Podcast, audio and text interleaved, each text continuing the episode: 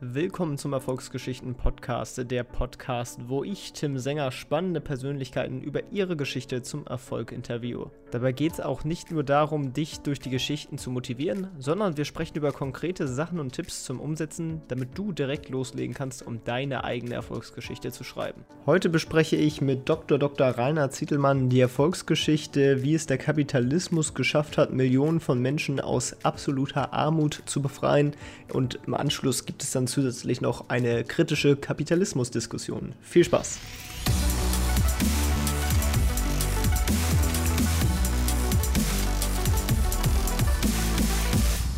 Hallo, Herr Dr. Zittelmann, ich freue mich, dass Sie da sind. Wir hatten ja bereits schon mal einen Podcast aufgenommen über Ihre persönliche Erfolgsgeschichte. Den Podcast verlinke ich natürlich auch in der Beschreibung. Da können die Leute gerne reinhören, wenn sie mehr über Sie erfahren möchten. Und heute reden wir etwas mehr über den Kapitalismus und die Erfolgsgeschichte des Kapitalismus. Und darüber haben Sie auch ein Buch geschrieben. Das heißt, Kapitalismus ist nicht das Problem, sondern die Lösung. Auch ebenfalls verlinkt. Und zum Einstieg gerne die Frage, was bedeutet eigentlich Kapitalismus für Sie? Ja, Kapitalismus äh, basiert äh, vor allen Dingen auf äh, Privateigentum und darauf, dass Preise am Markt hergestellt werden. Also was heißt es konkret? Im Kapitalismus entscheiden die Unternehmen, was und wie viel produziert wird. Sie richten sich dabei äh, nach den äh, Preisen aus und halt nach der Nachfrage der Konsumenten. Das heißt, letztlich, wenn man es genau nimmt, entscheidet der Konsument, was produziert wird, aber das Unternehmen, äh, das Privat, äh, in Privateigentum entscheidet darüber. Und ähm, im Sozialismus ist es halt anders. Äh, da haben wir Staatseigentum und äh, da wird nach einem Plan sozusagen festgelegt, äh, was und wie viel produziert wird und nicht nach Marktgesetzmäßigkeiten. Jetzt muss man dazu sagen, das sind die beiden Systeme in ihrer reinen Form. Die gibt es aber so auf der Welt nirgendwo. Es gibt also nirgendwo ein System, das 100% Kapitalismus ist oder 100% Sozialismus, sondern in Wahrheit haben wir überall Mischsysteme, wo sich nur die Mischungsverhältnisse unterscheiden. Das heißt also, äh, wir haben beispielsweise selbst in sozialistischen Ländern wie in äh, der DDR früher, da gab es auch einzelne Marktelemente oder Privateigentum, nicht so viel, aber es gab es. Es gibt selbst in Nordkorea und umgekehrt gibt es in äh, kapitalistischen Ländern, also wie zum Beispiel in den USA oder Deutschland, auch jede Menge äh, sozialistische Elemente und Staatseinflüsse. Also äh, tatsächlich sind es immer Mischsysteme und ähm, entscheidend ist aus meiner Sicht, wie sich das Mischungsverhältnis ändert im Laufe der Zeit. Also ähm, ob dann sozusagen in dem Mischungsverhältnis mehr Staat kommt oder mehr Markt. Also um das mal am Beispiel zu sagen, in China war es so, da kommen wir vielleicht noch ausführlicher drauf zu sprechen, da ist halt in den letzten äh, 40 Jahren immer mehr der Anteil des Marktes gegenüber dem Anteil des Staates erhöht worden, während in Venezuela war es so in den letzten 20 Jahren, dass der Anteil des Staates im Vergleich zum Markt erhöht wurde. Ja, jetzt haben Sie China eigentlich auch schon direkt angesprochen, was ja ein sehr gutes Beispiel für ja, eine Erfolgsgeschichte durch einen höheren marktwirtschaftlicheren Anteil ist. Und ähm, was genau hat China da eigentlich gemacht und was genau hat sich dadurch auch geändert? Also wir hatten ja früher in China das sozialistische System mit katastrophalen wirtschaftlichen Auswirkungen.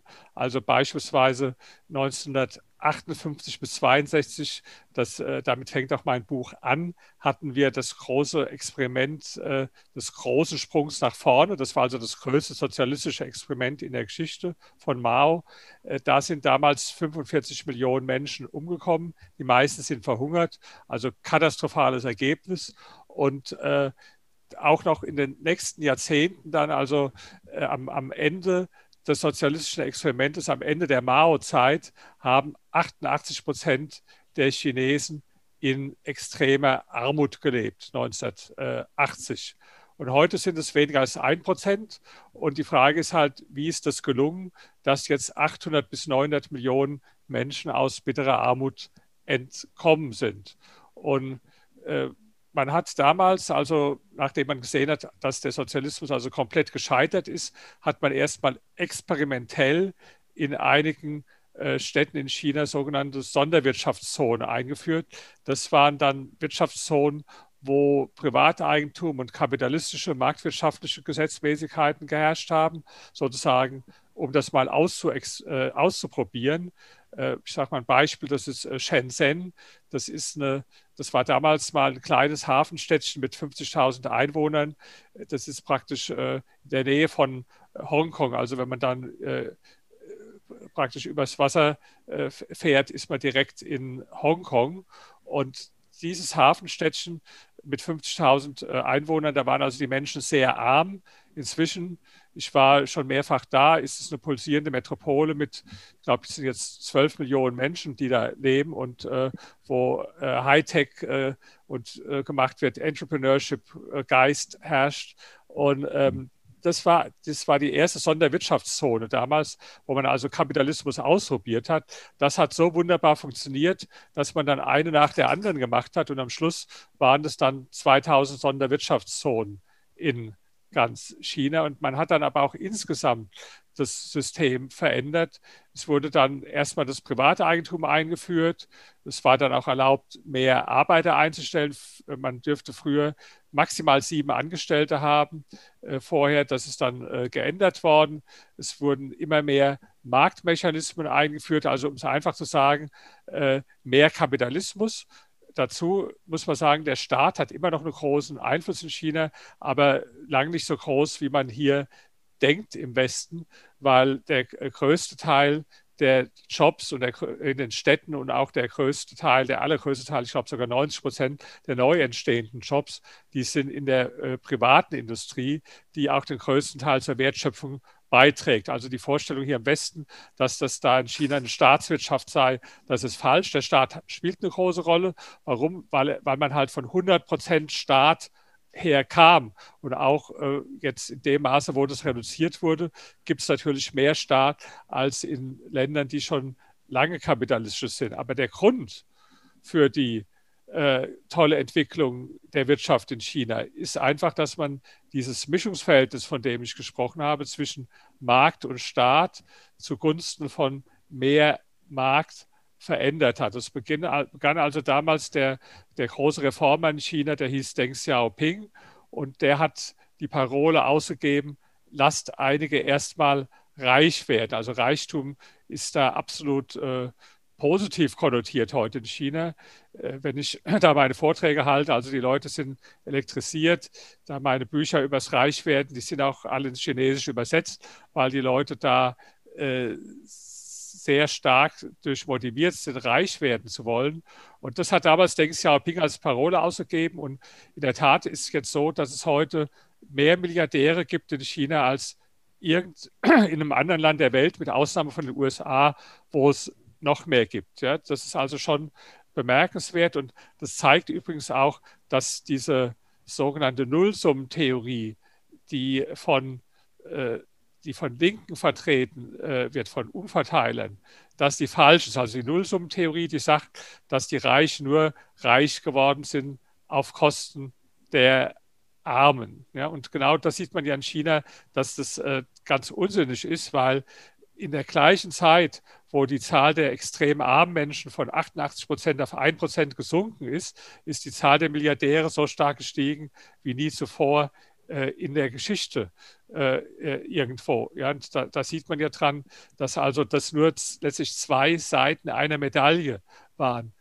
Der starke Anstieg der Milliardäre einerseits und der Rückgang der Armut andererseits. Und das widerlegt einfach diese, diese Nullsummentheorie, die letztlich die Grundlage auch von, von Reichenhass und von Kapitalismuskritik ist. Das zeigt ja auch im Endeffekt nur, was für Potenzial China hat, wenn sie ihren marktwirtschaftlichen Anteil weiter erhöhen würden und auch generell die Politik sich ein bisschen zurückziehen würde. Und ähm, so ähnlich war es ja auch schon in Amerika und England, zwei Länder, die eigentlich äh, schon verhältnismäßig, ja, ähm, marktwirtschaftlich orientiert waren, von je nach Zeitperiode mal mehr, mal weniger.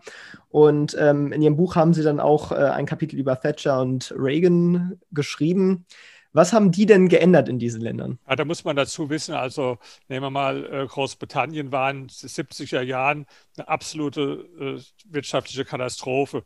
Dem Land ging so schlecht, dass es sogar Hilfe vom IWF bekommen musste, was also sonst nur bei äh, verarmten Entwicklungsländern der Fall ist. Man hat äh, Großbritannien als den kranken Mann Europas bezeichnet. Hohe Arbeitslosigkeit, hohe Inflation, wirtschaftliche Stagnation. Zudem ist das Land immer noch durch, durch Streiks laufend lahmgelegt worden. Also eine, eine ganz negative Situation für die Menschen. Äh, und dann, äh, das war also praktisch dieser demokratische Sozialismus, ja, den hier sich viele auch wünschen. Der war damals äh, realisiert in Großbritannien, also mit sehr hohen Steuern, äh, Spitzensteuersatz 85 Prozent und für äh, Kapitalgewinne sogar bis zu 98 Prozent. Da gibt es so ein Lied von den Beatles, das heißt Taxman. Ja, das ist ganz lustig, wo die also praktisch äh, sich darüber beschweren, dass sie 95 Prozent Steuern zahlen mussten. Also das war so das Traumparadies, wie sich das heute Politiker der Linkspartei in Deutschland wünschen, aber mit absolut katastrophalem Ausgang für die Menschen. Dann kam Maggie Thatcher, hat marktwirtschaftliche Reformen gemacht. Das heißt also, die Macht der Gewerkschaften wurde zurückgedrängt. Es wurde der Arbeitsmarkt dereguliert, die Steuern wurden massiv äh, gesenkt und, und, und. Also einfach mehr Kapitalismus eingeführt. Und das Ergebnis war, dass ganz viele neue Betriebe entstanden sind, äh, dass äh, Leute Jobs bekommen haben, dass die Arbeitslosigkeit zurückging, dass die Inflation zurückging. Äh, da, da wird heute auch viel Falsches drüber erzählt, ja, genau wie über das zweite Beispiel Ronald Reagan, äh, der in den 80er Jahren auch viel Positives bewirkt hat in den USA. Äh, Reagan hat auch damals die, das war auch, wo er an die Regierung kam, waren also auch die USA in einer schwierigen Lage mit äh, äh, sehr hohen Inflationsraten und einer ganz schlechten wirtschaftlichen Verfassung. Und Reagan hat es dann auch geschafft, einen Turnaround hinzubekommen durch vor allen Dingen Steuersenkungen war bei ihm ganz wichtig. Er hat Steuern gesenkt. Und da wird dann oft gesagt, ja, da haben die Reichen von profitiert. Das stimmt, da haben die Reichen von profitiert. Aber es haben nicht nur die Reichen profitiert, sondern beispielsweise, was viele gar nicht wissen, die Situation der, der Schwarzen, die ja ärmer sind in den USA im Durchschnitt, hat sich sogar noch mehr verbessert als die Situation äh, der, der Weißen. Die soziale Mobilität, die ist gestiegen. Also ich habe da in meinem Buch sehr viele Fakten, das wäre jetzt, äh, zu weit führen, diese ganzen Zahlen jetzt hier zu wiederholen. Aber man sieht an diesen beiden Beispielen, dass, äh, dass marktwirtschaftliche Reformen, äh, Steuersenkungen, äh, Deregulierung vom Arbeitsmarkt einen sehr positiven äh, Effekt haben. Und zwar nicht nur, wie es manchmal gesagt wird, für die Reichen, sondern letztlich äh, für die gesamte Gesellschaft. Ja, ich finde, man sieht da sehr schön, dass äh, die Geschichte dann doch immer sehr ähnlich verläuft in, in diesen Geschichten, wo ein Land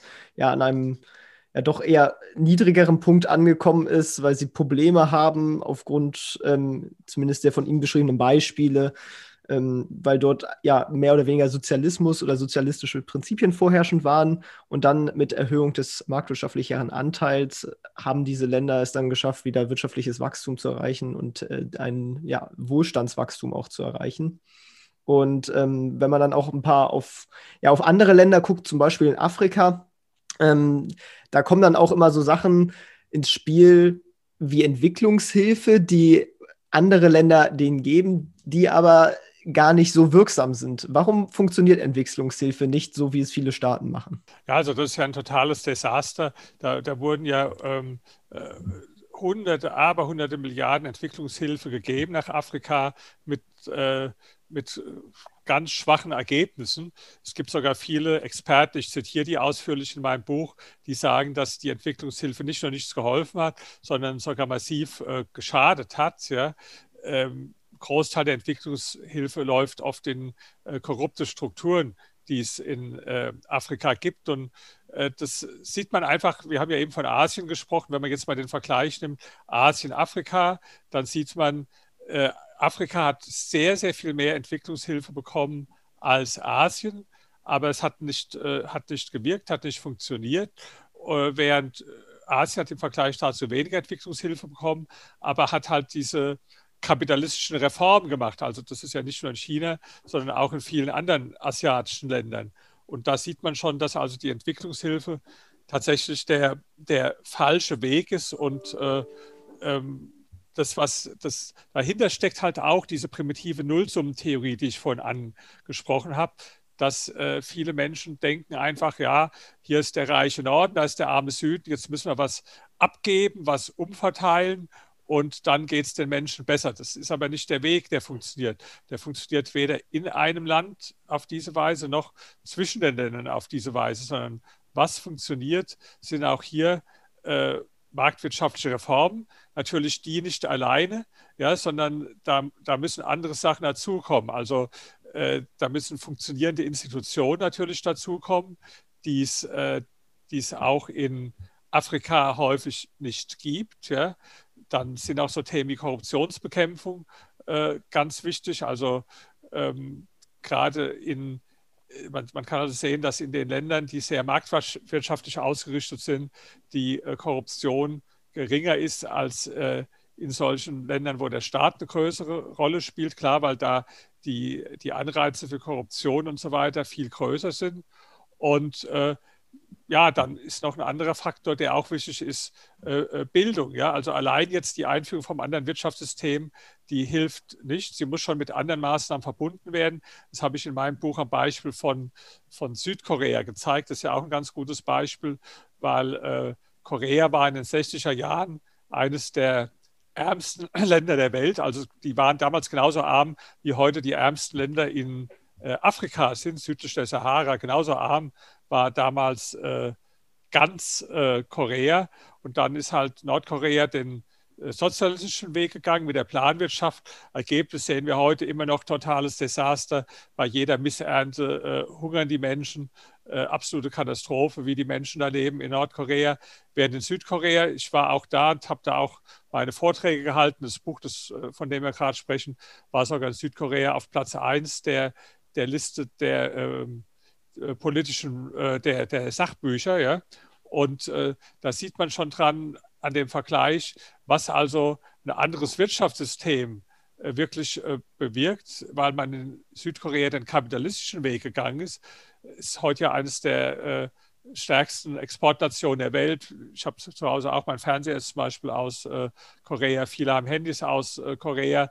Aber da, da, da, am Beispiel Südkorea sieht man auch, also zusätzlich noch zu der Einführung von einem kapitalistischen Wirtschaftssystem ist auch wichtig, dass die Menschen viel in Bildung investieren. Also in Korea wird sowohl vom Staat, aber auch ganz von den Privatleuten unglaublich viel in Bildung investiert, sehr viel mehr auch als in Deutschland im Vergleich. Und wenn sich da mal die Afrikaner, die wie gesagt äh, heute so leben wie die Südkoreaner, äh, in den 60er Jahren äh, noch gelebt haben, wenn die sich einfach ein Beispiel dran nehmen würden und sagen, wir, wir gehen jetzt den ähnlichen Weg, wie äh, Südkorea gegangen ist, ja, dann, äh, dann würde, würden auch die Ergebnisse natürlich besser sein als jetzt auf der Basis von Entwicklungshilfe. Ein weiteres gutes Beispiel für diese ja, Nebeneinander-Darstellung ist ja auch äh, Chile und Venezuela die Ergebnisse hat man jetzt über die letzten zwei Jahre sehr deutlich gesehen in Venezuela, während Chile dann doch einen recht anderen Weg gegangen ist. Was war der Unterschied zwischen den beiden Ländern? Also Chile ist das am meisten marktwirtschaftlich äh, orientierte Land in Südamerika. Äh, da hat man über lange Zeitraum immer hohe Wachstumsraten deshalb gehabt von ungefähr 5 Prozent im Jahr. Der Lebensstandard, der ist also deutlich höher als von Menschen in äh, anderen äh, lateinamerikanischen Ländern. Äh, wenn man Venezuela mal vergleicht, äh, das wissen auch viele Menschen gar nicht, noch 1970, also 70er Jahren, da war Venezuela eines der 20 reichsten Länder der Welt, wirklich der ganzen Welt und in Südamerika sowieso. Dann hat man angefangen mit vielen Regulierungen, Arbeitsmarktreformen, äh, sehr strikten. Das hat schon die Situation dann verschlechtert. Aber dann kam also 1999 Hugo Chavez, der hat propagiert den Sozialismus im 21. Jahrhundert. Das war damals so eine Parole, die hat nicht nur viele Menschen in Venezuela elektrisiert, sondern auch auf der ganzen Welt die, die linken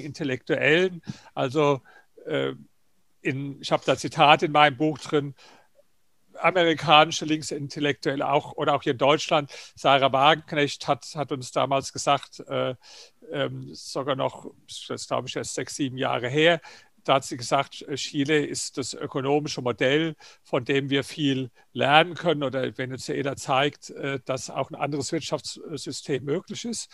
Und ja, äh, was dabei herauskam, war natürlich wieder, wie bei allen sozialistischen Experimenten, eine absolute Katastrophe. Äh, wir haben heute die höchste Inflationsrate der Welt in äh, Venezuela. Man kann die schon gar nicht mehr richtig messen. Äh, man sagt, das ist so eine Million Prozent im Jahr. Wer weiß, also auf jeden Fall äh, unglaublich hohe Inflation. Wir haben Hunger in Venezuela. Über 10 Prozent der Bevölkerung sind schon geflüchtet in äh, andere Länder. Also ein absolutes Desaster, was da angerichtet wurde. Und das Problem ist aber, dass immer wenn dann ein sozialistisches Experiment scheitert, was eben noch hoch gepriesen wurde, dann haben die äh, Sozialisten folgenden Trick. Die sagen dann, ja, äh, das war gar, gar nicht der richtige Sozialismus, sondern der kommt erst. Also so, das war in der ganzen Geschichte so. Ja, da kann ich auch noch ein anderes Buch empfehlen.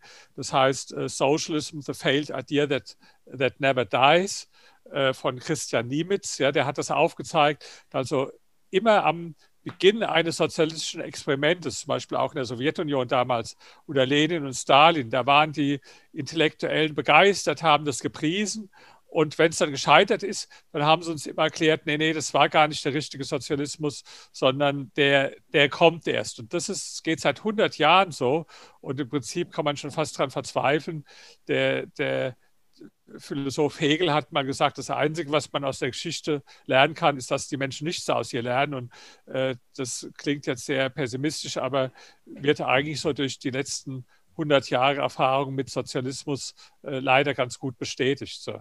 Ja, und dann äh, werde ich jetzt zum ersten Mal in diesem Podcast eine besondere Rolle einnehmen, denn ich trete zurück in eine Moderatorenrolle und ähm, habe als Gast den Kai Bergemann dabei, der jetzt ein paar kritische Fragen stellen wird, ähm, um einfach mal das Konzept so ein bisschen zu hinterfragen und kritisch zu durchleuchten.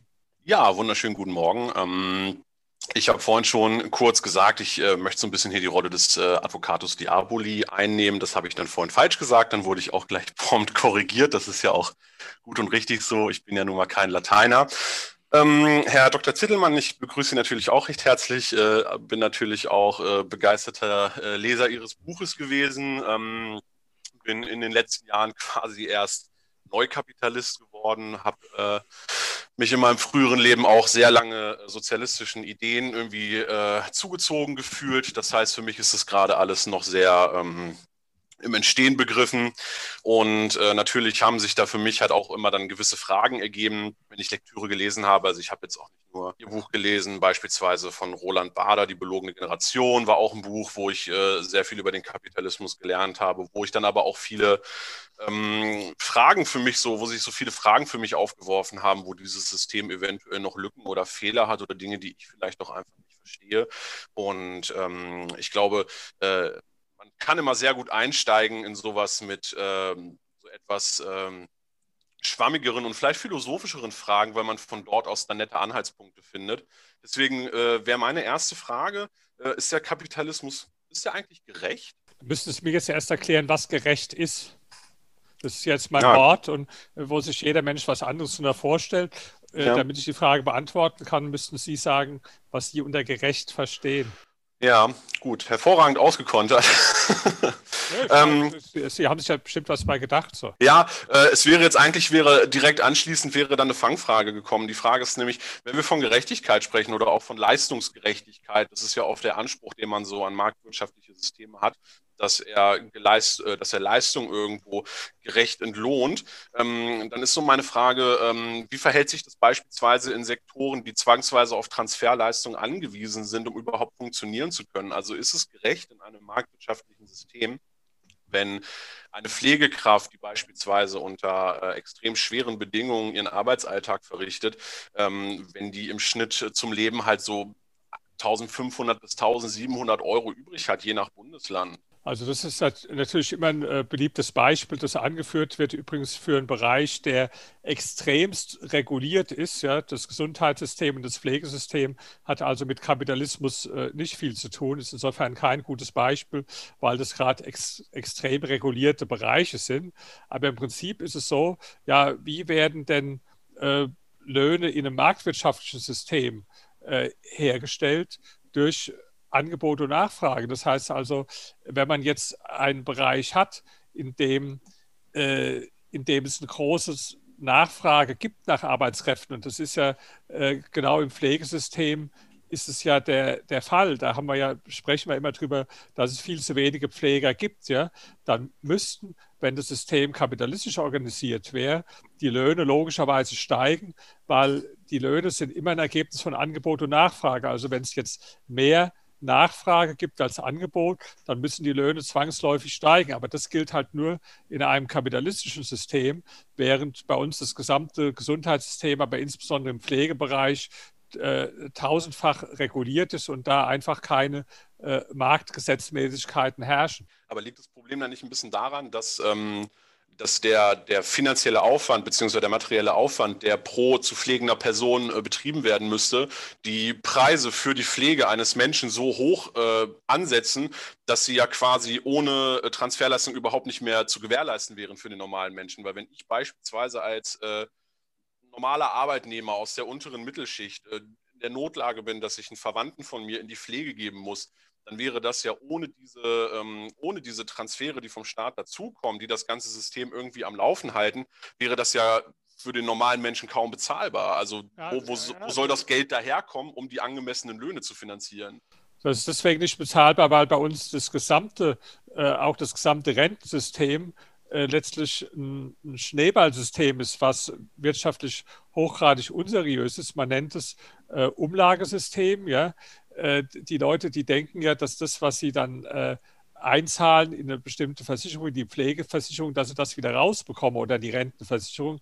Das ist natürlich überhaupt nicht der Fall, sondern äh, diese ganzen Systeme, die funktionieren nur dann, wenn es eine positive Demografie gibt. Äh, während bei uns ist ja das Gegenteil der Fall, dass also die, die Menschen immer älter werden, was ja was äh, Positives ist, aber auch, dass äh, zu wenig neue Menschen geboren werden. Und damit funktionieren diese ganzen Systeme nicht. Und wenn das jetzt kapitalistisch organisiert wäre, nur mal als Gedankenexperiment, dann wäre das, würde das in Form von einer privaten Pflegeversicherung äh, funktionieren. Und die würde besonders gut funktionieren. Warum?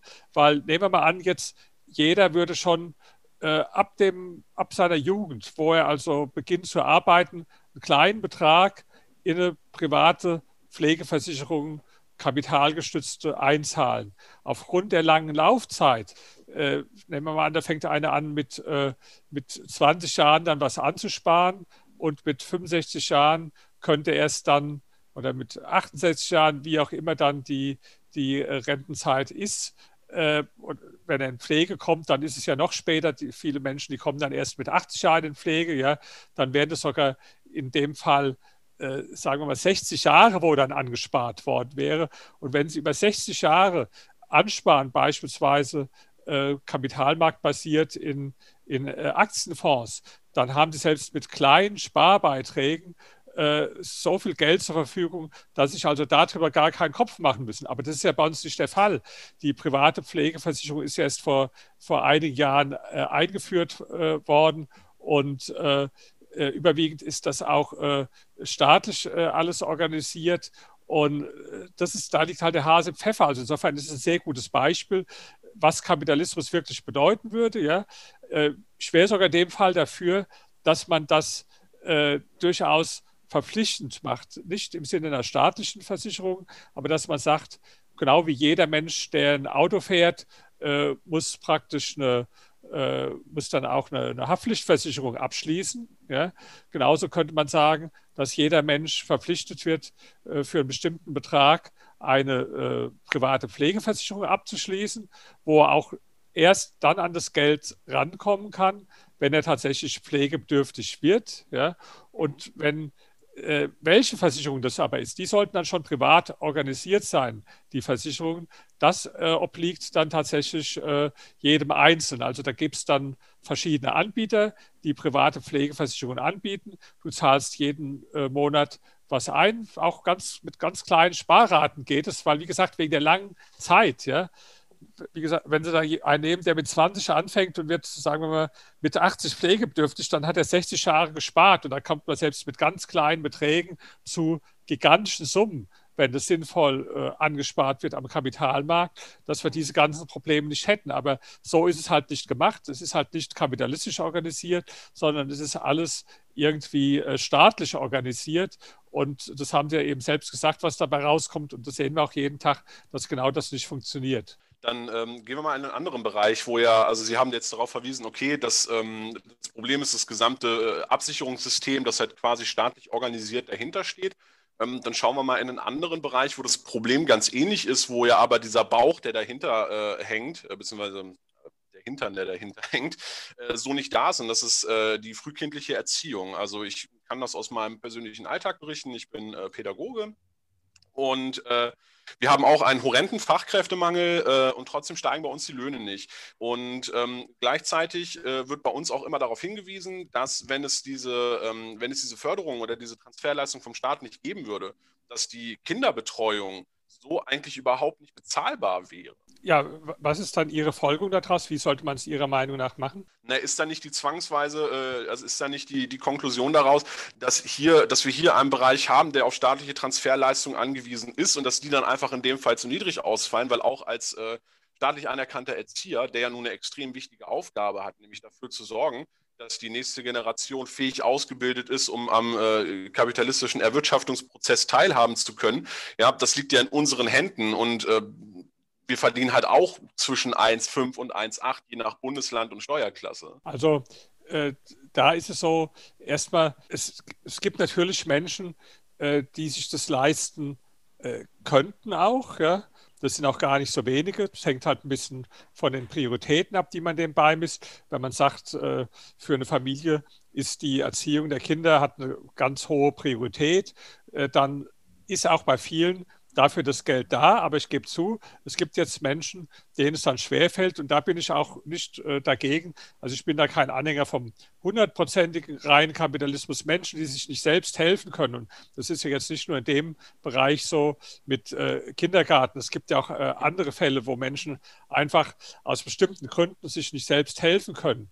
Da ist es durchaus in Ordnung, wenn der Staat dann da äh, zusätzlich eingreift. Das heißt also, die Menschen fördert. Ja, das gibt es ja auch in anderen Bereichen, im, im Wohnungswesen zum Beispiel, dass dann so Menschen äh, äh, Wohngeld bekommen, die halt sich eine Wohnung nicht leisten können. Aber ich denke, in einer gut funktionierenden kapitalistischen Gesellschaft, die sehr große Produktivität hat, gerade auch im Vergleich zu dem Mischsystem, was wir jetzt hier haben, da können sich schon sehr viele Leute auch solche Leistungen, äh, solche Dinge privat leisten. Aber ich gebe zu, es gibt immer einige, die fallen aus irgendeinem Grund unter den Rost. Und da bin ich auch nicht dagegen, dass dann da äh, der Staat auch äh, die Leute aufhängt entsprechend. Das heißt, für, für Sie wäre das dann schon, also wir hätten hier einen Bereich gefunden, wo man fairerweise sagen müsste, okay, da ist der Verdienst wirklich zu wenig und aufgrund des Systems äh, wäre hier ein Punkt, wo man äh, tatsächlich eventuell Geld dann noch mehr zuschießen müsste, um das dann auch gerecht zu gestalten. Aber wie gesagt, mit dem Wort gerecht, äh, da habe ich jetzt äh, so ein Problem. Oder angemessen, dem, dem Aufwand angemessen. Äh, ja, auch das sagen wir mal so. Äh, einfach so, dass, dass, dass sich genügend Menschen finden, die dann diese Arbeit auch ausführen. Ja? Darum geht es ja. ja? Mhm. Und das auf der anderen Seite dann auch für die Leute bezahlbar ist. Ich bin jetzt auch kein Anhänger habe ich auch in meinem Buch geschrieben, von einem äh, 100% kapitalistischen äh, System, wo der Staat gar nichts, äh, äh, gar keine Rolle mehr spielt, ja. Äh, weil ich ja sage, in der Praxis haben wir immer Mischsysteme. Es geht nur darum, dass wir heute nicht das Problem haben in Deutschland, dass wir zu viel Markt haben oder zu viel Kapitalismus, sondern dass wir das Problem haben, dass wir in fast allen Bereichen viel zu viel Staat haben. Ja? Also wenn Sie mal schauen, im äh, Wohnungsbereich. Ja, darf ich, darf ich noch mal ganz kurz bei einer anderen Sache einhaken, weil Sie gerade was gesagt haben. Das fand ich ganz spannend. Ich habe ja, ich hatte ja den Begriff äh, benutzt, äh, dass die Arbeit dort gerechter entlohnt wird. Daraufhin sagten Sie, mit dem Begriff können Sie nichts anfangen. Es ginge darum, dass dann halt äh, mehr Leute in diesen Bereich kommen. Das heißt, gibt es für Sie, ähm, äh, gibt es für Sie keinen ideellen Wert hinter gewissen Berufsgruppen oder einen idealistischen Wert, beispielsweise wenn ich mich um andere Menschen kümmere, wenn ich mich um äh, wenn ich mich um äh, pflegebedürftige Menschen kümmere.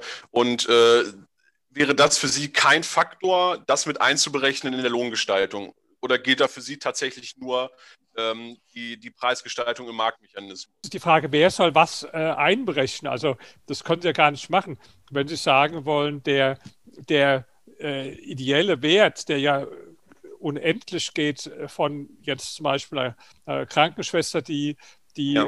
dazu beiträgt, Menschen am Leben zu halten, dann können sie auch argumentieren, die muss, äh, die muss dann jedes, jeden Monat 100.000 Euro verdienen oder so. Ja, da, da könnte das ja alles mit rechtfertigen. Nee, das ist, äh, äh, so ist es aber nicht, sondern das geht ja immer nach Angebot und Nachfrage. Das heißt, es geht äh, oder es sollte danach gehen, wann kann ich Menschen dafür motivieren, für einen bestimmten Betrag, dass sie dann eine Arbeit nachgehen. Und äh, wenn das jetzt zu, zu wenig, wenn ich zu wenig äh, Geld gebe, dann äh, wird es mir natürlich nicht gelingen, ausreichend Kräfte dafür zu motivieren.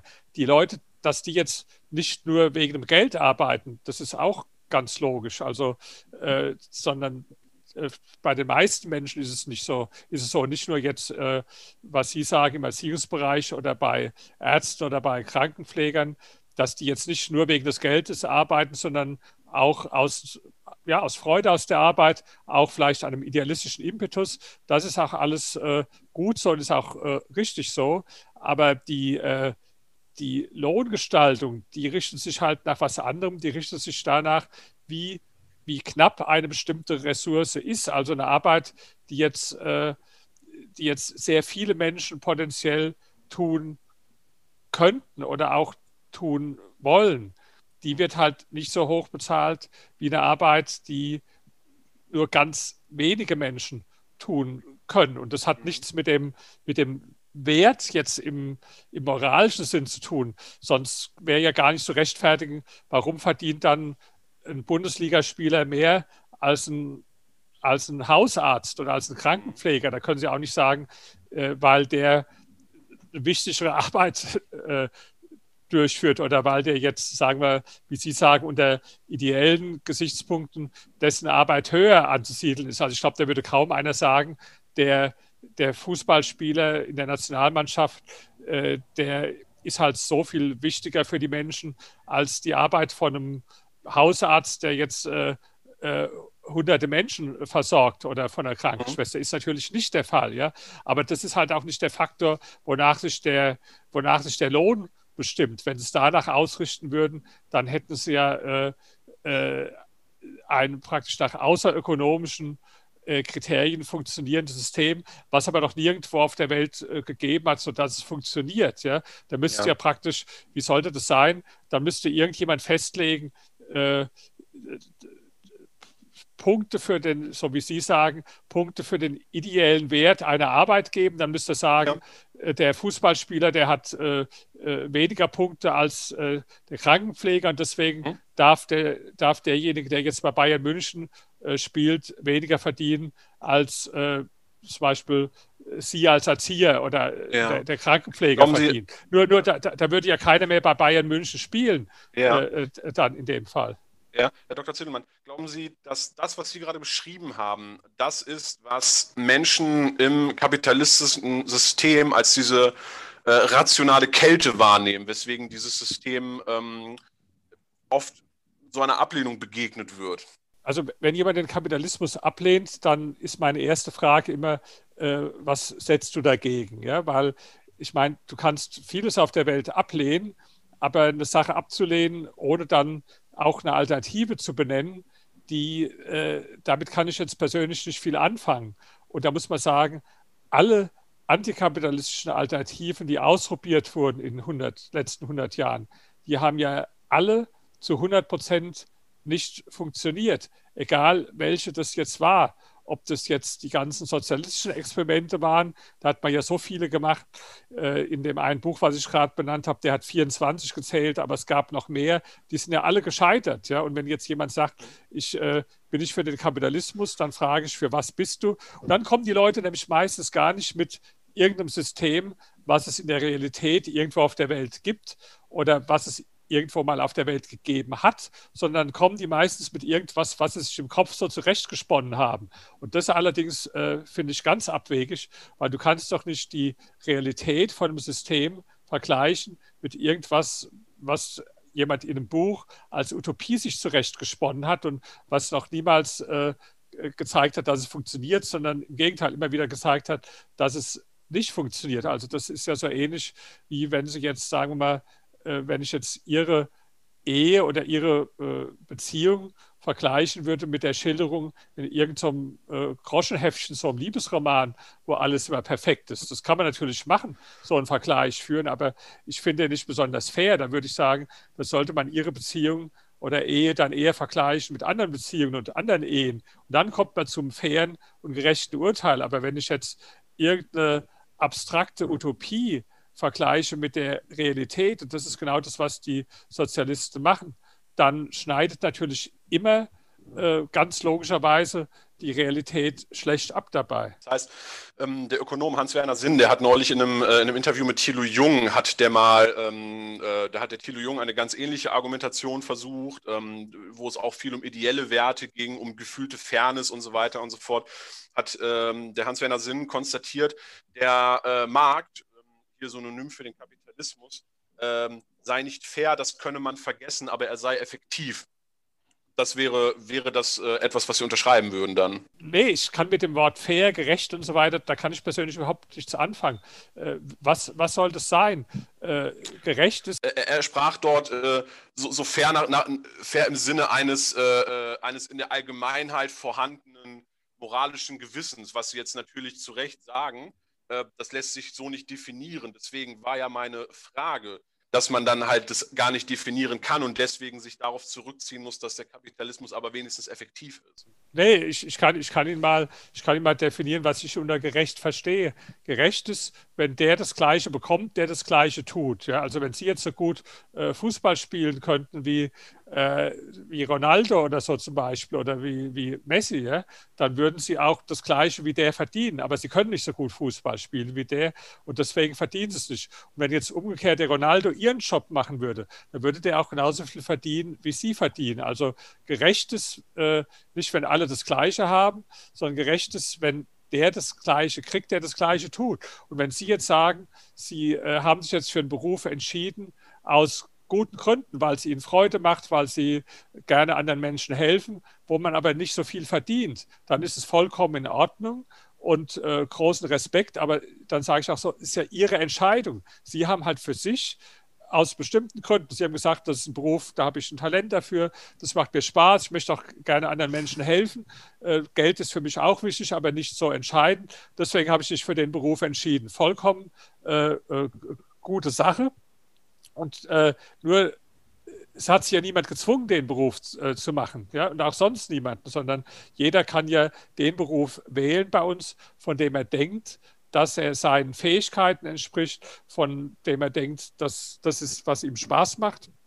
Und also wie gesagt, um das nochmal zu sagen, wenn Berufe sind ja systemimmanent. Also ich brauche ja Erzieher, ich brauche Müllmänner, ich brauche die Frau, die mir an der Kasse mein Brötchen verkauft und so weiter und so fort. Ah ja, und, und, und, und, zum Glück ist ja so, dass der liebe Gott die Menschen nicht gleich gemacht hat, sondern dass jeder einen anderen Beruf äh, gerne ausübt. Ja? Stellen Sie sich vor, eine Welt, ich schreibe jetzt Bücher, jetzt, jetzt würde jeder jetzt äh, nur noch Buchautor sein. Das, da, da würde die ganze Gesellschaft ja nicht funktionieren. Aber auch wenn jetzt jeder Erzieher würde, dann würde die ganze Gesellschaft nicht mehr funktionieren. Oder meine Buchhalterin, der macht Buchhaltung äh, großen Spaß. Ja? Die, die ist halt sehr gerne Buchhalterin. Ja? So, äh, die Menschen sind halt verschieden und, und mögen deswegen auch verschiedene Arten von Arbeit. Erstens. Und das Zweite ist, auch nicht alle Menschen haben die gleichen Fähigkeiten. Selbst wenn Sie jetzt sagen würden, äh, ich will jetzt gerne, äh, was weiß ich, ein, ein, äh, so mein Geld verdienen wie Bocelli zum Beispiel, ja. ja. dann weiß ich nicht, ich vermute, wahrscheinlich können sie gar nicht so gut singen wie der, deswegen kommt der Ach, sagen sie das nicht.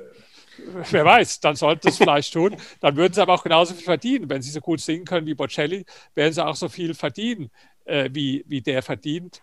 Und äh, oder sie, ja, oder um das, das Beispiel von dem äh, äh, Sportler wieder zu nehmen, wenn sie jetzt, äh, wenn sie jetzt so gut Fußball spielen können wie die Leute in der Nationalelf, äh, keiner hindert sie, das daran zu tun, aber es kann halt nicht jeder so gut Fußball spielen. Und das ist ja nicht nur mit dem Fußball so, das ist bei, bei vielen äh, Berufen so, dass die Menschen die Fähigkeit haben. Und jetzt wählen die Menschen ja zum Glück auch ihre Tätigkeit jetzt nicht nur danach, wie viel Geld sie verdienen. Gucken Sie mal, ich zum Beispiel, ich bin heute überwiegend äh, Buchautor und jemand, der Artikel schreibt. Dafür, da verdient man sehr wenig Geld, sehr wenig Geld nur, ja, selbst wenn die Bücher gut verkauft werden. Ich habe also, da, da gibt es von, von Hunderttausenden Autoren vielleicht mal äh, einen, der reich wird, so wie die, die Frau, die jetzt die Harry Potter-Romane geschrieben hat. Aber, aber äh, mit Sachbüchern, da wird jetzt kein Mensch reich. Ja? Warum mache ich das jetzt? Nicht, weil ich denke, dass ich damit am meisten verdienen kann, sondern weil mir das am meisten Freude macht, weil ich auch da bestimmten äh, idealistischen Antrieb habe. Ja. Äh, das Interview heute, ja, jetzt äh, habe ich hier eine Stunde, spreche mit Ihnen, da bekomme ich auch kein Geld dafür, aber es macht mir Spaß und ich äh, habe auch, fühle mich da berufen, eine bestimmte Botschaft zu verbreiten. Das heißt, Geld, äh, Geld ist wichtig, aber Geld ist natürlich nicht der alleinige oder einzige Antrieb, warum jetzt Menschen irgendeiner Arbeit nachgehen. Ja, jetzt äh, haben Sie mir vorhin, ich wollte auf das Thema eigentlich gar nicht zu sprechen kommen. Jetzt haben Sie mir aber so einen schönen äh, Ball auf den Elfmeterpunkt gelegt. Ähm, da muss ich nicht mehr in der Nationalmannschaft spielen, um den zu verwandeln. Äh, Sie haben davon gesprochen, wenn äh, Menschen dasselbe tun, müssen sie auch dasselbe verdienen. Ähm, sie als jemand, der ich sage mal ökonomisch ja nun durchaus auch ein bisschen bewandert ist, wie beurteilen Sie den Gender Pay Gap? Ich rede jetzt gar nicht von diesen ominösen 27 Prozent, sind es ja, glaube ich, die ja so nicht stimmen, das weiß man ja, aber es gibt ja auch diesen bereinigten, der dann irgendwo im niedrigen einstelligen Bereich liegt. Und es gibt ja auch durchaus, ähm, es gibt ja auch durchaus, man hat sich das angeguckt und festgestellt, dass dort, wo Gehälter verhandelt werden, ähm, oder auch auf den höheren Positionen, dass dort Frauen einfach deutlich weniger verdienen. Ist das für Sie zu erklären? Ist das äh, also Können Sie damit gutes, gut äh, leben? Ist ein sehr gutes Beispiel, was Sie da gewählt haben. Das erste haben Sie selbst schon gesagt, dass die meisten Zahlen totaler Fake sind und überhaupt gar nicht stimmen. Äh, die da, äh, ich glaube, bereinigt sind es 5,8 Prozent oder irgend sowas. Ja? Und das Entscheidende ist jetzt, diese Differenz, die ist ja von alleine immer geringer geworden, ist ja immer mhm. geringer geworden. Und äh, die Aufregung über die Differenz, die ist immer größer geworden gleichzeitig. Mhm. Also das ist ja, äh, das, das ist übrigens auch, daran kann man gut was anderes zeigen, dass nämlich äh, eine Gesellschaft, wenn sie, wenn sie gleicher wird, dass dann diese Empörung über äh, wirkliche oder vermeintliche Ungleichheiten nicht geringer wird, sondern die wird immer größer. Und ich mache Ihnen jetzt einmal eine Prophezeiung, wenn dieser äh, Gender Pay, äh, äh, äh, Pay Gap, wie man das nennt, wenn der sich jetzt nochmal halbiert hat, sagen wir mal dann auf, auf 3% oder auf, auf ja. von mir aus auch auf 2% äh, reduziert hat, ja, äh, dann, dann ist die Aufregung darüber noch größer, als sie heute ist. Ja? ja. Und das ist doch absurd. Ja? Das ist eine Sache, die sich schon von alleine praktisch äh, in eine bestimmte Richtung äh, entwickelt hat, ja?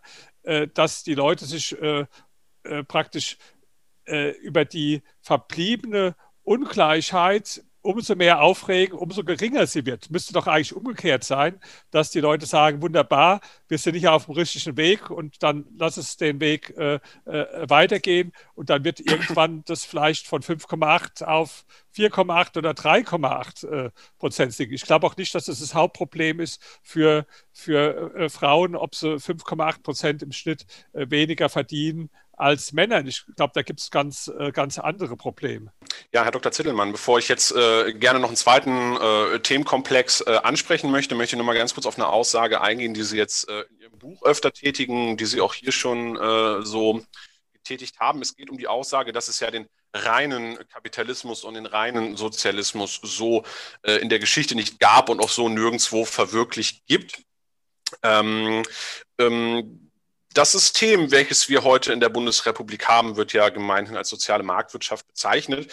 Ähm, es gibt allerdings auch immer kritische Stimmen, die sagen, man hat es hier eher mit einer Form von Staatskooperatismus zu tun. Wie würden Sie das bewerten? Ist die Verflechtung von Staat und Wirtschaft in der Bundesrepublik zu weit fortgeschritten, um das Ganze wirklich noch marktwirtschaftlich nennen zu können? Ja, ich würde sagen, das ist nicht ein Ja oder Nein. Es gibt hier natürlich Elemente äh, von, zum Glück auch noch einige von Marktwirtschaft, von Kapitalismus, sonst würde Deutschland gar nicht so gut dastehen. Aber es gibt auch zunehmend die Tendenz, immer mehr staatlich zu regulieren. Und deswegen sehe ich auch eher schwarz für äh, Deutschlands Zukunft in der Hinsicht. Ich sage nur mal ein paar Beispiele. Die Energiewirtschaft ist praktisch schon überhaupt keine äh, Marktwirtschaft mehr, sondern ist schon äh, staatlich äh, total verplant. Ja? Mhm. Äh, also das, da ist von Marktwirtschaft äh, nichts mehr übrig geblieben im Bereich völlig ineffiziente äh, Maßnahmen, die alle unter politischen Gesichtspunkten äh, beschlossen werden, äh, die, äh, ja, die auch für die Umwelt nicht gut sind. Also Beispiel äh, Kernenergie gibt es nicht mehr, obwohl das die, äh, sagen wir, unter Klimaaspekten klimafreundlichste Energieform ist. Das hat aber nichts mit Kapitalismus zu tun, sondern ist eine staatliche Entscheidung, dass man die abgeschafft hat. Ja? umgekehrt haben wir schalten wir jetzt die Kohlekraftwerke äh, auch noch ab äh, obwohl jetzt, äh, sagen wir mal, die äh, alternativen Energien noch gar nicht so weit sind, dass man das alles dadurch ersetzen kann. Also da laufen wir in eine, eine riesen äh, Ineffizienz und Katastrophe hinein. Ähm, Im Wohnungswesen ist es auch so, dass immer mehr der Staat sich einmischt, ja, aber es führt trotzdem zu keiner Verbesserung. Im Gegenteil, ja, also äh, Mietpreisbremse, Mietendeckel und, und, und da wird auch immer mehr reguliert. Und jetzt, und das ist das Schlimmste, geschieht es auch im Bereich der Automobilwirtschaft, wo also äh, der Staat jetzt letztlich bestimmt, welche Autos produziert werden, also nicht mehr äh, die Unternehmen äh, und letztlich die Konsumenten, sondern da werden dann in Brüssel sogenannte Flottenziele vorgegeben und äh, danach müssen sich dann die Unternehmen entsprechend ausrichten. Und das heißt, äh, hier zieht immer mehr Planwirtschaft ein und ähm, ich habe das ja in meinem Buch gezeigt, dass Planwirtschaft noch nie und nirgendwo auf der Welt funktioniert hat. Und deswegen ja. äh, wird es auch in Deutschland jetzt logischerweise nicht funktionieren. Äh, aber wie gesagt, noch haben wir zum Glück auch äh, Elemente äh, des, des Marktes und des Kapitalismus. Aber das Gewicht verschiebt sich immer mehr Richtung mehr Staat. Und jetzt muss man dazu sagen, äh, wir hatten ja schon mal eine äh, sehr negative wirtschaftliche Situation in Deutschland zu Anfang der 2000er Jahre. Da hat Schröder dann Gerhard Schröder marktwirtschaftliche Reformen gemacht, also Deregulierung im Arbeitsmarkt, äh, Steuern gesenkt. Das Ergebnis war dann, dass sich, äh, dass die Arbeitslosigkeit mehr als halbiert wurde, ja, dass wir riesiges Wirtschaftswachstum dann hatten in den letzten 20 Jahren, ja, und ähm, nur, das ist jetzt lange her, diese Reformen, dass die gemacht wurden. Teilweise sind sie ja schon wieder auch zurückgedreht äh, worden und die Forderungen von äh, SPD und Linken und Grünen ist, die immer weiter zurückzudrehen, diese Reformen. Und äh, deswegen glaube ich also, dass ich, ähm, dass Deutschland, ja, das ist ein Mischsystem aus Kapitalismus und Sozialismus, aber der Trend geht halt immer mehr in Richtung Sozialismus. Ja, Sie haben jetzt viel darüber gesprochen, über den Einfluss, den der äh, Staat auf die Wirtschaft nimmt. Aber hm, was ist mit den Einflüssen, die äh, Wirtschaftsunternehmen auf staatliche Entscheidungen treffen? Ähm, Thema Lobbyismus, ja, oder äh, wenn dort, ähm, wenn, wenn, wenn auch auf EU-Ebene beispielsweise, wenn es dort Gremien gibt, wo Unternehmen ganz konkrete Einflussnahme auf Gesetzgebung des Staates nehmen können, wäre ja, ich sage mal, nach der Reihenlehre des Kapitalismus so eigentlich auch nicht vorgesehen, oder? Also wird ja oft behauptet, dass, dass die, äh, dass die äh, Unternehmen oder die Kapitalisten letztlich bestimmen würde, welche Politik gemacht würde. Also da kann ich nur lachen, wenn das so ist. Ich nehme als Beispiel Berlin, wo ich jetzt wohne. Äh, in der, in der Wohnungswirtschaft, in der Immobilienwirtschaft, da kenne ich also keinen einzigen, der da maßgeblich die Politik beeinflusst. Ganz im Gegenteil, ja. Die, äh, die Leute hier aus der Immobilienwirtschaft, die wollen gerne bauen, aber kriegen ständig äh, Steine in den Weg äh, gelegt, Blockaden und so, die, die das verhindern, ja. Also das ist geradezu lächerlich, wenn man jetzt sagt, zum Beispiel die, die Automobilindustrie, die würde jetzt bestimmen, welche Politik gemacht wird. Ich, ich sage mal, schön wäre es, wenn es so wäre. Das ist aber gar nicht so. Ja, Dann, ja wäre das denn ganz, schön? Was, was heißt äh, bestimmen? Schön wäre es, wenn man die einfach in Ruhe lassen würde und sie, mhm. sie machen lassen würde. Ja, das wäre schön. Das ist aber nicht der Fall. Ja, sondern äh, es ist ja so, äh, keiner von den Automobilunternehmen hätte sich jetzt sowas ausgedacht, wie zum Beispiel diese äh, Flottenziele in, in äh, äh, Brüssel und so. Und äh, auch niemand aus der Energiewirtschaft hätte sich jetzt äh, das ausgedacht, äh, dass zum Beispiel die, die Kernkraftwerke abgeschaltet werden. Im Gegenteil, das ist ja deren wirtschaftliches Interesse, Kernkraftwerke zu, äh, zu betreiben. Sondern das sind alles politische Entscheidungen. Und da sehen Sie ja schon, wenn jetzt das so wäre, wie es behauptet wird, zum Beispiel die großen Energiekonzerne bestimmen die Politik, ja, da wären niemals die Kernkraftwerke abgeschaltet worden. Die großen Automobilkonzerne bestimmen die Politik. Da hätte es niemals diese, äh, diese Dieselgrenzwerte äh, äh und diese, die, die man gar nicht erreichen kann und diese äh, äh, Flottenziel aus äh, Brüssel gegeben oder die, die Immobilienleute bestimmen die Wohnungspolitik. Absoluter Unsinn. Dann hätte es niemals eine Mietpreisbremse gegeben in Deutschland, da hätte es keinen Mietendeckel gegeben, da hätte es nicht diese unsinnigen äh, Bauvorschriften gegeben. Wir haben ja 25.000 verschiedene Bauvorschriften. Das hätte es ja. ja alles nicht gegeben, wenn jetzt die wie es behauptet wird, die Unternehmen die Politik gestalten würden. Also das ist, äh, das, das, deswegen sage ich, äh, das, das Beste wäre einfach, wenn, wenn viele dieser Politiker nichts tun würden. Ja. Äh, das, das Nichtstun würde zu viel Positive führen. So. Hm, also in Richtung eines Nachtwächterstaates oder wo äh, sehen Sie ähm, dann die Aufgaben eines Staates? Also ja, wo muss der Staat auch mal stark, also wo muss der Staat auch mal stark sein? Also der Staat, der ist, das Paradox in Deutschland ist und in vielen Ländern, dass der Staat da, wo er stark sein soll, dass er da total schwach ist und da, wo er schwach sein soll, total stark ist. Also stark soll der Staat sein, zum Beispiel bei den Themen äh, innere und äußere Sicherheit. Und wenn Sie sich da mal angucken, den Zustand der Bundeswehr, dann können Sie schon nur ein totales Staatsversagen feststellen, weil da ja kaum noch ein Gerät äh, vernünftig funktioniert. Da wird ein Haufen Geld ausgegeben, vollkommen äh, ineffizient und äh, und die, die, die Sachen funktionieren nicht. Ja. Auch im Bereich der inneren Sicherheit ist viel zu wünschen übrig. Oder wenn man jetzt mal aktuell Corona nimmt, Krisenprävention, ja, Ab, äh, oder äh, Prävention für einen Katastrophenfall. Das sind so staatliche Aufgaben. Absolute Fehlanzeige. Neulich gab es immer so einen Probealarm, können Sie sich vielleicht noch daran erinnern, in, in vielen ja. Städten, wenn eine Katastrophe hat ja nirgendwo funktioniert. Ja? Das sind staatliche Aufgaben. Ja? Nicht mal die Sirenen haben funktioniert und gar nichts die, die, die Warn-Apps haben nicht, überhaupt nichts hat funktioniert. Ja? Also das heißt, wir haben hier ein absolutes Staatsversagen da, äh, oder, oder Grenzsicherung. Nehmen Sie so ein Beispiel, äh, europäische Grenzsicherung. Ja? Da wird jetzt seit äh, Jahren darüber diskutiert. Ja?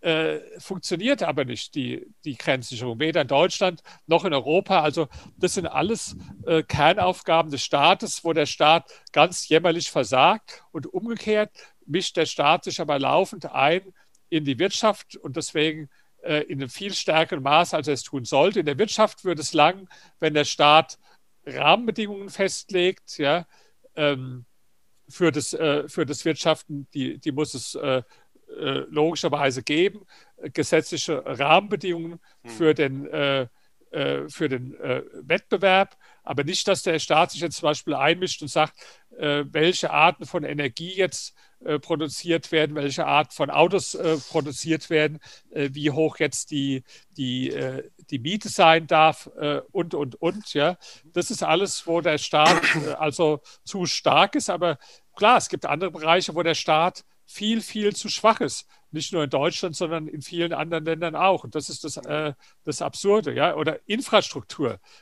nehmen Sie mal das, ja, wie äh, die, die ganze Infrastruktur zerfällt, die äh, bei uns in Deutschland. Ja? Da, ja. da, ist kaum was investiert worden. Die, äh, viele Brücken sind marode, äh, Straßen sind marode. Da hätte ich mal eine ganz konkrete, wenn ich da mal ganz kurz zwischenfunken kann. Das ist ein gutes Beispiel. Da hätte ich noch mal eine ganz konkrete Frage. Und zwar ähm, sehen wir ja, dass so viele Bauvorhaben in Deutschland irgendwo äh, äh, an dem Planungsrecht scheitern oder auch daran, dass ja im Endeffekt immer jeder gegen alles klagen darf.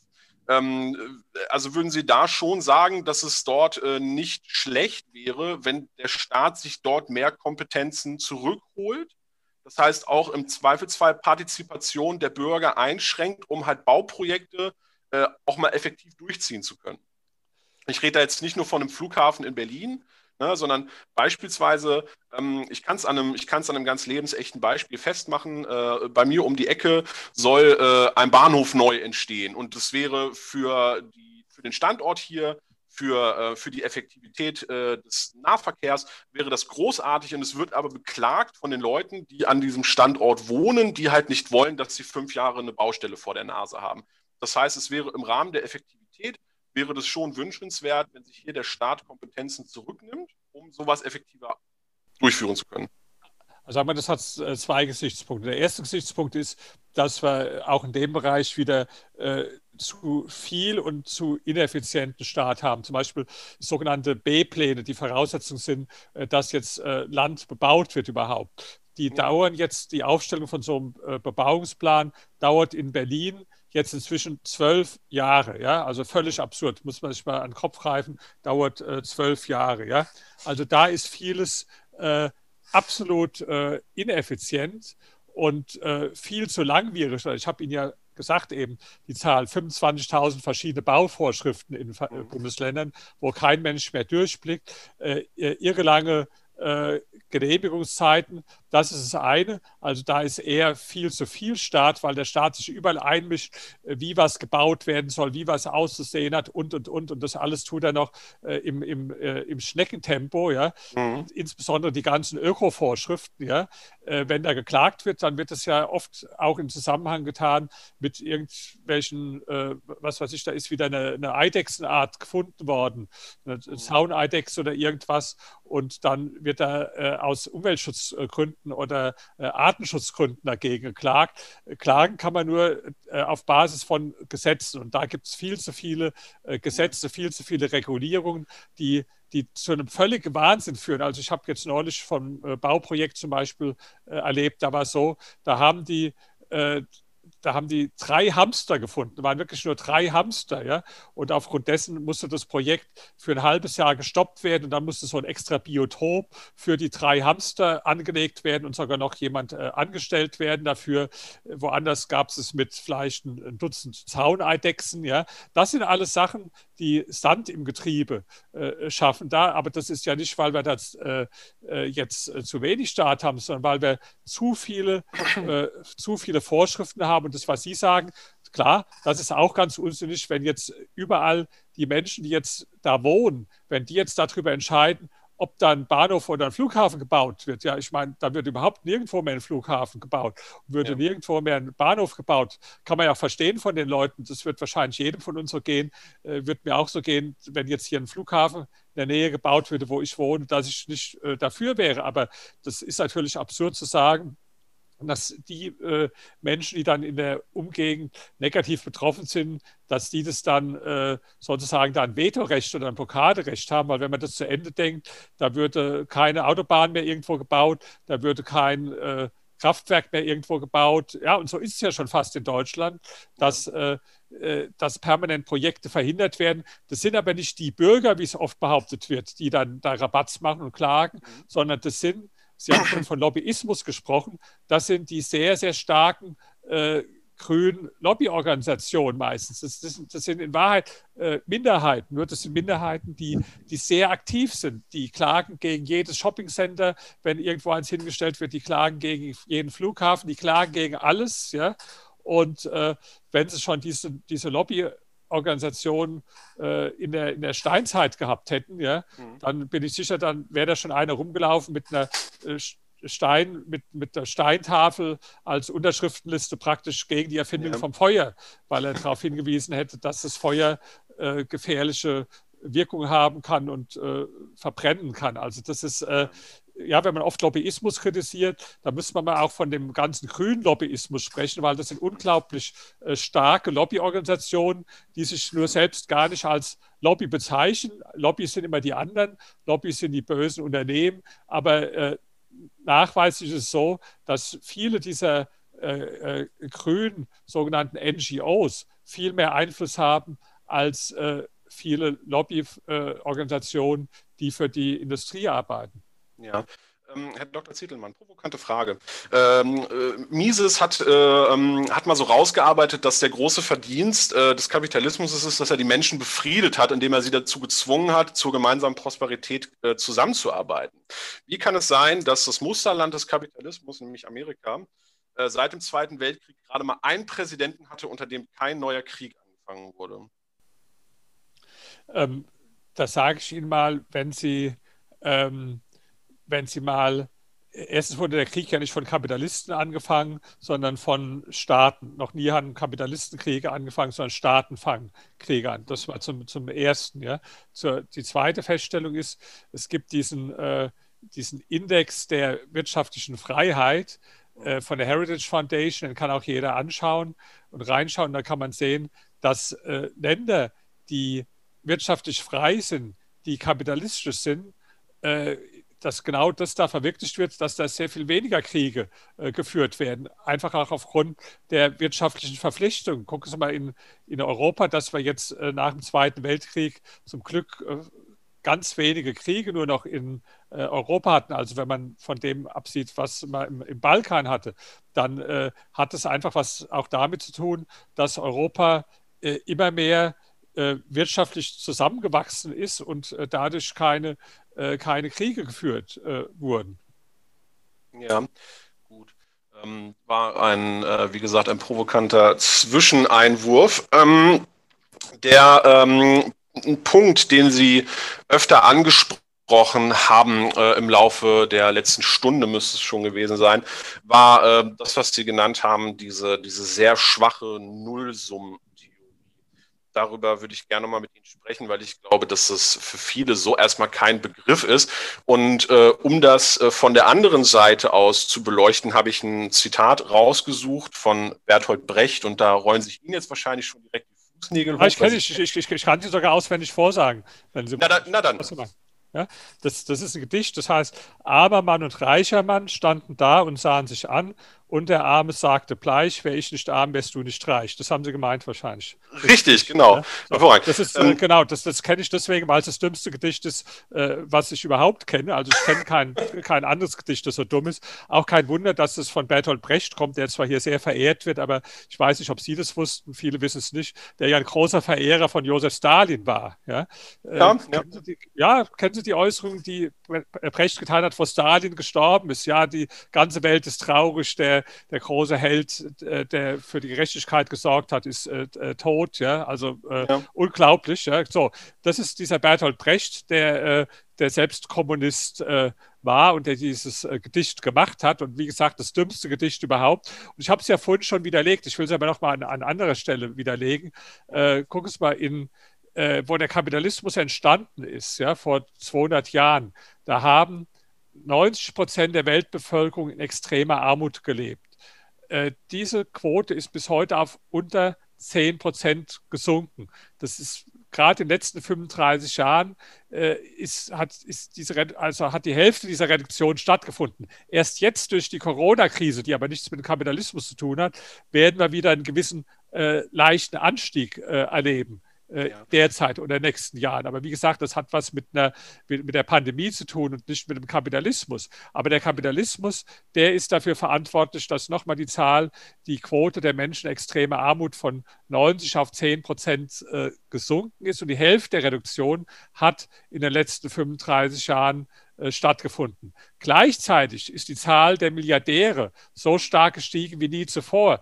Also Anfang der 2000er Jahre gab es so 400 bis 500 Milliardäre auf der Welt. Heute sind es 2000 Milliardäre. Also die Zahl der Milliardäre hat sich vervielfacht.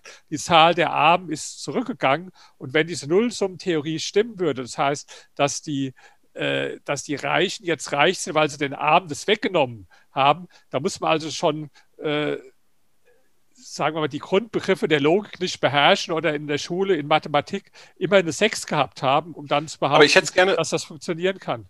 Ja, ich hätte es gerne noch mal ein bisschen theoretischer. Ähm, einfach weil das jetzt, äh, ähm, um noch mal dieses System dahinter genauer zu verstehen. Also der Kerngedanke, den viele ja haben, ist, nehmen wir mal einen abgeschlossenen wirtschaftlichen Raum, ein Land in diesem Land wird, äh, wird dann Geldsumme X erwirtschaftet. Und zwangsweise ist es ja so, dass diese Geldsumme X, die zur Verfügung steht, wie ein Kuchen, sage ich jetzt mal, ähm, dann aufgeteilt wird auf die Teilnehmer an dieser Wirtschaft oder auch die, die daran nicht teilnehmen können, aus unterschiedlichen Gründen. Und zwangsweise muss es ja so sein, wenn jemand ein größeres Stück Kuchen bekommt, dann ist für jemand anderen nur ein kleineres da. Wie entsteht aus nichts neuer Kuchen, der dann an alle verteilt wird? Ja, das ist so die Wirtschaft, wie sich Leute vorstellen, also die von Wirtschaft keine Ahnung haben. Das stimmt. Ja. Die stellen sich das so als einen gleich großen Kuchen vor, was aber gar nicht stimmt. Der Kuchen, der ist ja einer, der, der wächst, der größer wird, ja, und äh, die Verbesserung der Situation der Menschen ist immer nur durch wirtschaftliches Wachstum hat die stattgefunden was in den letzten 200 Jahren passiert ist, da gab es ja nicht einen Kuchen und der wurde dann irgendwo anders verteilt. Und deswegen mhm. geht es heute den Menschen besser, sondern denen geht es deswegen besser, weil der, weil der Kuchen immer gewachsen ist. Das, das war der eigentliche Grund dafür. Und wenn jetzt einer reich wird, ja, dann wird er ja nur dadurch reich, dass er Bedürfnisse von sehr vielen Menschen befriedigt. Also ich nehme jetzt mal ein Beispiel. Ähm, lange Zeit waren die reichsten Menschen Deutschlands die Albrecht-Brüder, ja, äh, die, die Aldi gegründet haben.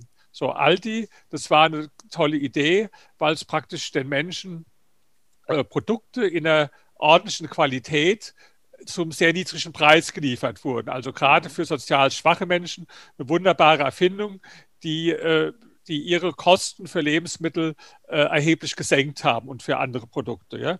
Heute ist der reichste Mann äh, der, der Schwarz, der hat was Ähnliches gemacht mit Lidl. Oder in den USA war das jetzt äh, Sam Walton mit, mit Walmart. Das sind alles Leute, die sind dadurch reich geworden, dass sie die Bedürfnisse von vielen Menschen befriedigt haben. Ja, und äh, nicht dadurch, dass sie anderen jetzt was weggenommen haben. Das Gleiche ist jetzt, sagen wir mal, äh, Bill Gates. Warum war der lange Zeit der reichste Mensch der Welt? Ich glaube, im Moment ist er immer noch der zweitreichste, ja, äh, weil der Microsoft erfunden hat. Und äh, ich habe auch schon ewig lang Microsoft äh, Word und äh, Betriebssystem und, und, und, ja. Und äh, da hat er auch für viele Menschen äh, Nutzen geliefert, dadurch, dass er diese äh, Produkte in den Markt gebracht hat. Und damit ist er reich geworden. Und mhm. so äh, könnte das auch, ja, Howard Schulz habe ich zum Beispiel gerade die Biografie gelesen von Starbucks, ja, wie ist der reich geworden, weil er eine gute Idee hatte, mit den, äh, mit den Starbucks-Kaffee äh, äh, praktisch. Ja. Sie können, ja. ich sehe jetzt mal ab von kriminellen Leuten, ja, die, äh, was weiß ich, durch Rauschgifthandel, durch, äh, durch sonstige illegale Sachen reich werden, die nehme ich mal weg, ja, sondern ich spreche jetzt mhm. mal von den Leuten, die jetzt auf legale Weise reich werden. Dann werden die in der Regel dadurch reich, dass sie die Bedürfnisse von möglichst vielen Menschen äh, befriedigen und nicht, ich meine, die, diese Albrecht-Brüder, die sind doch nicht dadurch reich geworden, dass sie jetzt ganz viel sich zusammengeklaut haben und arm, arme Leute ärmer gemacht haben. Im Gegenteil, ja. sie sind dadurch reich geworden, dass sie arme Menschen äh, in Anführungsstrichen reicher gemacht haben. Natürlich jetzt nicht reich, aber dass, dass der dann halt seine Milch oder sein, äh, sein Vollkornbrot oder seine Äpfel äh, billiger kaufen konnte in der gleichen Qualität, als er es vorher kaufen konnte. Und genau ja. das hat äh, diese Leute reich gemacht. Okay, nun entwickelt sich der Kapitalismus ja nun aber auch weiter und ähm, es gibt ja immer auch die Theorie, dass äh, Reichtum irgendwie in einer gewissen Form und Weise auch mit Macht und Einfluss zusammenhängt, sich das irgendwann an Spitzen konzentriert. Jetzt ist es so, dass in der äh, modernen Welt ja noch eine sehr wichtige Ressource dazugekommen ist und das ist das Monopol auf Informationen. Ähm, wie betrachten Sie die Situation, wenn wir uns beispielsweise IT- oder Tech-Giganten wie Google angucken, die äh, gewisse Monopolstellungen auf äh, Informationsaustausch ähm, halten? Ähm, ist dort nicht irgendwann eine Konzentration von Macht und Einfluss erreicht, dann dem freien Markt auch wieder schadet. Also ähm, demontiert sich hier das marktwirtschaftliche System am Ende dann auch irgendwo selbst. Also die Theorie, die ist schon äh, uralt. Das äh, kann ich mal das Buch empfehlen von, von Lenin. Das heißt, äh, der Imperialismus als höchstes Stadium des Kapitalismus. Das äh, weiß gar nicht genau, wann er das geschrieben hat. Irgendwo so, ich glaube 1915 oder so vielleicht. Ja, müssen wir mal nachschauen. So, auf jeden Fall schon, schon sehr, sehr lange äh, her, über 100 Jahre her, dass er das Buch geschrieben hat. Und da wurde schon die Theorie aufgestellt, dass der Kapitalismus immer mehr zu Monopolen führt und letztlich zum, nur noch dass es ein Staatsmonopol gibt dass die Konkurrenz immer mehr ausgeschaltet wird. Das war die Theorie von Lenin. So, alle Monopole, die der damals beschrieben hat, die gibt es inzwischen gar nicht mehr. Ja? So, und äh, das heißt, die sind immer wieder vernichtet worden, aber vernichtet worden durch den Kapitalismus, weil es dann doch Konkurrenz gibt. Wir können uns das manchmal nicht vorstellen, wenn Unternehmen sehr mächtig ist. Also zum Beispiel heute nehmen wir mal sehr mächtige Unternehmen, die faktisch äh, teilweise in ihrem Bereich Monopolstellungen innehaben. Google ja. zum Beispiel, ja? Ja. Amazon, ja? Facebook, das sind ja die Unternehmen, die oft genannt werden. Äh, auch die Unternehmen, die werden nicht ewig diese Position haben, weil das können Sie immer in der Geschichte beobachten. Da ist ein Unternehmen, das wird immer größer und immer mächtiger. Äh, gleichzeitig wird es immer ineffizienter, weil große Unternehmen nähern sich immer mehr irgendwo bürokratischen Strukturen an, mhm. äh, verlieren an Effizienz, verlieren an Innovationskraft, verlieren an Geschwindigkeit, bekommen auch irgendwann mal Probleme. Gucken Sie mal, welche Probleme jetzt schon Unternehmen wie Facebook haben. Äh, Reputationsprobleme, Imageprobleme, gerade dieses Datenthema. Ja?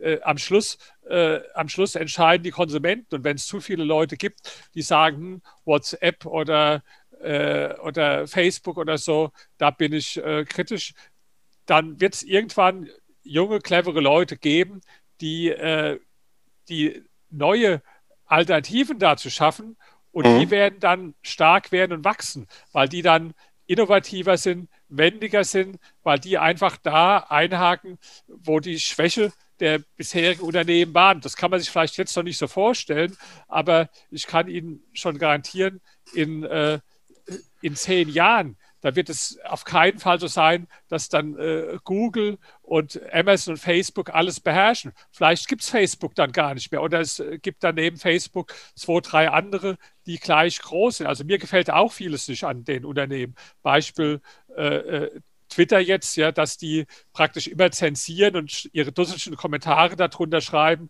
äh, äh ob sie irgendwas für richtig oder für falsch äh, äh, halten. Ja, jetzt gestern gerade wieder die Nachricht, der, der Trump hat irgendwas äh, getwittert, dass er wieder gesund ist, was abgesehen davon die Ärzte auch bestätigt haben und dass er nicht mehr ansteckend ist. Und dann hat äh, Twitter drunter geschrieben, dass es eine Fehlinformation sein mhm. war an den Weiß. Also das kommt mir vor wie so das, das Wahrheitsministerium, wo Leute sitzen, die glauben, sie kennen die hundertprozentige Wahrheit und zensieren das. Also ich habe da auch viel zu kritisieren, aber ich bin optimistisch, dass, äh, dass es das Gleiche passiert, was immer passiert ist. Ja, ich weiß noch, wo ich jung war, da gab es Riesenunternehmen, da konnte man sich gar nicht vorstellen, dass es die irgendwann nicht mehr gibt. Also AEG zum Beispiel oder seine mhm. Wirtschaftsprüfungsgesellschaft, äh, Arthur Andersen zum Beispiel, die, die eine der damals ganz großen vier war, oder die, die Deutsche Bank, wo man gesagt hat, die wird ewig, die wird immer mächtiger und so weiter. Gucken Sie mal, was, was übrig geblieben ist von der Deutschen Bank heute noch, aufgrund ja. ihrer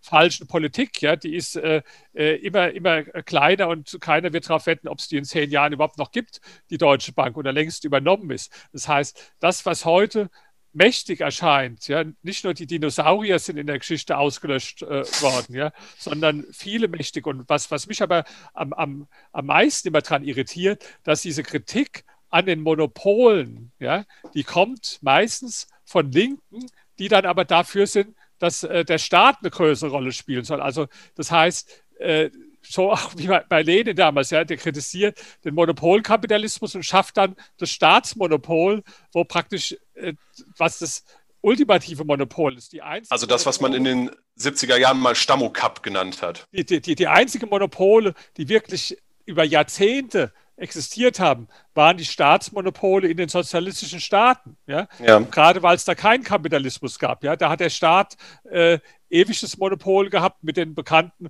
katastrophalen Wirkungen für den Lebensstandard äh, äh, äh, der Menschen. Letztlich sind die Systeme ja auch daran zusammengebrochen. Aber es ist doch absurd, wenn die Menschen, die immer die Monopole kritisieren, uns dann als Alternative ein System anbieten, wo, wo praktisch das hundertprozentige Monopol herrscht, nämlich wo der Staat das Monopol hat. Das ist doch absurd. Ja, Herr Dr. Zittelmann, wir kommen langsam zum Ende. Ähm, ich habe, äh, weil ich das persönlich, weil mich das persönlich immer erheitert, wenn ich äh, Podcasts höre, zum Ende noch äh, drei Fragen rausgesucht. Das sind kurze Ja-Nein-Fragen. Wenn Sie noch einen ergänzenden Satz dazu haben, ist das auch völlig in Ordnung. Aber die Betonung liegt auf kurzer Antwort. Das erste wäre, wenn nach der nächsten Bundestagswahl eine rot-rot-grüne Bundesregierung kommt, wandere ich aus. Ähm, eher ja als nein. Berlin ist ein Failed State. Ja. Gut. ähm, ich, ich, also Sie, werde noch einmal Bundeswirtschaftsminister. Nein. Gut. Herr Dr. Zittelmann, vielen herzlichen Dank. Vielen Dank, Herr Zittelmann, dass Sie da waren. Es hat wieder viel Spaß gemacht mit Ihnen und äh, waren wieder spannende Insights dabei. Ähm, ich würde Ihnen jetzt gerne auch noch das letzte Wort überlassen und ähm, dass Sie auch quasi mit einer Botschaft an die Hörer äh, herausgehen könnten. Ja, also meine Botschaft ist ganz einfach. Erstens, Kapitalismus ist nicht das Problem, sondern die Lösung. Und zweitens, es gibt auch ein ganzes Buch dazu, das ich geschrieben habe, wo ich immer begeisterte Zuschriften bekomme von Leuten, die das äh, gelesen haben. Und ich würde mich freuen, wenn das Buch viele Leser bekommt. Und ich würde mich freuen, wenn jeder, der es gelesen hat, auch bei Amazon da eine Bewertung hinterlässt. Ich glaube, es sind schon 200, äh, über 200 Bewertungen da. Und äh, wenn Sie da auch noch eine dazu schreiben, würde ich mich sehr freuen. Das war's auch schon mit dieser Folge vom Erfolgsgeschichten Podcast. Alle angesprochenen Links findest du in den Shownotes und auf erfolgsgeschichten-podcast.de. Wenn dir die Folge gefallen hat, dann hinterlasse gerne eine Bewertung auf iTunes und Co. Wir hören uns dann in der nächsten Folge wieder und denkt dran, nur durch Taten kommt man zum Erfolg. Also, legt los.